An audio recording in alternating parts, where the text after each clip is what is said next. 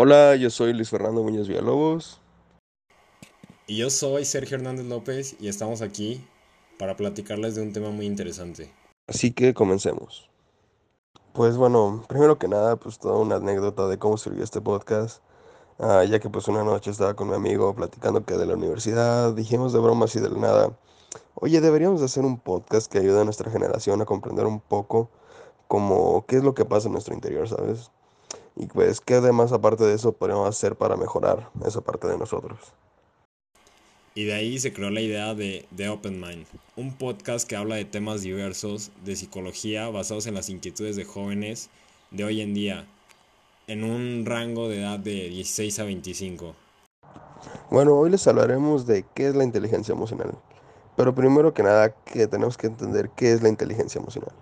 Esta es la capacidad que tenemos las personas para percibir las emociones tanto propias como ajenas, así como comprenderlas y regularlas. En pocas palabras, se podría tomar como referencia el ser algo empático con las demás personas, pero no solo con las demás personas, sino también con uno mismo. Es decir, es la capacidad de percibir y comprender emociones del mismo como de los individuos en general. Y pues sabiendo esto, ahora ustedes se preguntarán, ¿y para qué sirve? Pues la inteligencia emocional está compuesta por una serie de habilidades que te permiten tener un autocontrol de las emociones como sentimientos. Pero otro punto importante que la mayoría se podría estar preguntando es, ahora, ¿cómo podemos desarrollar esta habilidad? Y para esto, con mi compañero Villalobos, creamos cinco pasos que creemos que son indispensables para la inteligencia emocional que se dividen en cinco, como ya dije, y es crear una mentalidad de autoconciencia, desarrollar, desarrollar la inteligencia emocional a través de la motivación, eh, ser una persona más empática, desarrollar habilidades sociales y aprender a autogestionarse. Y ustedes me dirán, ¿y luego?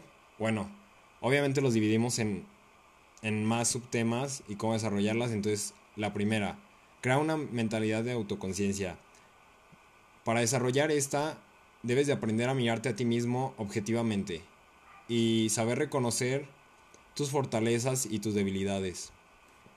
Para la segunda, desarrollar la inteligencia emocional a través de la motivación. Debes de crear tus metas, imaginarte dónde quieres estar en algunos años y definir qué te gusta y cómo podrás llegar a ese objetivo, a esa meta. Y eso te te ayudará a obtener una actitud energética y positiva sobre ti mismo e igualmente será la motivación.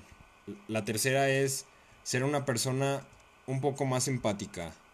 Pues es muy sencillo, escucha y comprende lo que te está diciendo el otro y deja a un lado tus prejuicios, escepticismos y otros problemas. Aprende a escuchar antes de hablar. La cuarta, desarrolla tus habilidades sociales pues son necesarias para la vida diaria y creo que todos en algún momento debemos desarrollarlas. Pero si puedes hacerlo de una vez, créeme que te ayudará muchísimo en tu inteligencia emocional.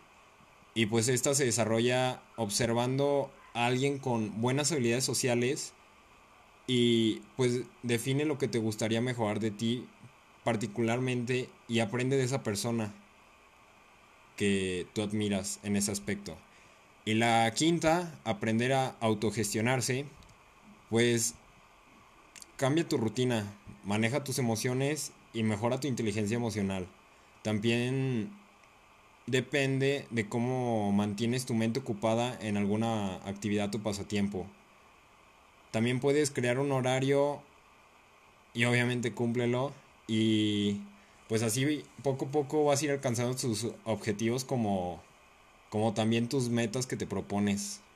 Mira, algunos ejemplos de esto podría ser como valorar los triunfos de los demás sin caer en comparaciones con esas mismas personas o en uno mismo, aceptar los errores cometidos y ser capaz de personarse a sí mismo, aparte de obviamente tener que aprender de todo lo ocurrido porque obviamente es algo que ya pasó. Por ejemplo, hace poco tuve que hacer un pequeño accidente en automóvil, obviamente nada grave, todos tranquilos. Y pues la verdad fue algo bastante impactante al inicio, pero pues por suerte no pasó a mayores, ya el auto, no, obviamente no de pensar lo mismo porque como quedó. Pero pues con la broma obviamente me salió carillo la reparación y todo, pero pues la anécdota nadie me la quita. y pues la elección igual ahí se va a quedar. Lo bueno que no pasó a mayores, compañero. Qué bueno que te encuentres bien. Pero quiero recalcar una parte de lo que acabas de decir, que es aprender de lo ocurrido. Si no llegamos a aprender de los errores, llegamos a caer en un ciclo vicioso donde nunca vamos a poder llegar a lo que queremos ser porque nosotros mismos nos ponemos trabas al no aprender de lo que ya ha ocurrido. Bueno, y en conclusión, pues les quiero decir que la inteligencia emocional es en parte una parte muy importante en la vida de las personas, ya que puede llegar a ser igual o hasta más importante que la inteligencia que todos conocemos, que es de pura lógica, que comprender todo, pero mientras no te comprendas a ti mismo y a los demás, no vas a poder vivir en un mundo que estamos constantemente interactuando con las demás personas. Tienes que tener como una equilibrada relación emocional, saber controlar tus emociones, tus sentimientos, autoconocerse, automotivarse y pues esto tiene que ser muy importante. Alguna, esto tiene que ser una prioridad en tu vida. Y esto les va a dar la capacidad de ser mejores personas y por consecuente mejores relaciones. Y esto se va a ver reflejado en su vida personal y profesional. Y bueno, esto es todo y la siguiente semana nos vemos para otro tema confrontar y nos despedimos con una frase célebre. Cuanto más abiertos estemos a nuestros propios sentimientos, mejor podremos leer los de los demás. Y bueno, pues muchas gracias por esto y por estar escuchándonos. Nos escuchamos pronto. Hasta luego.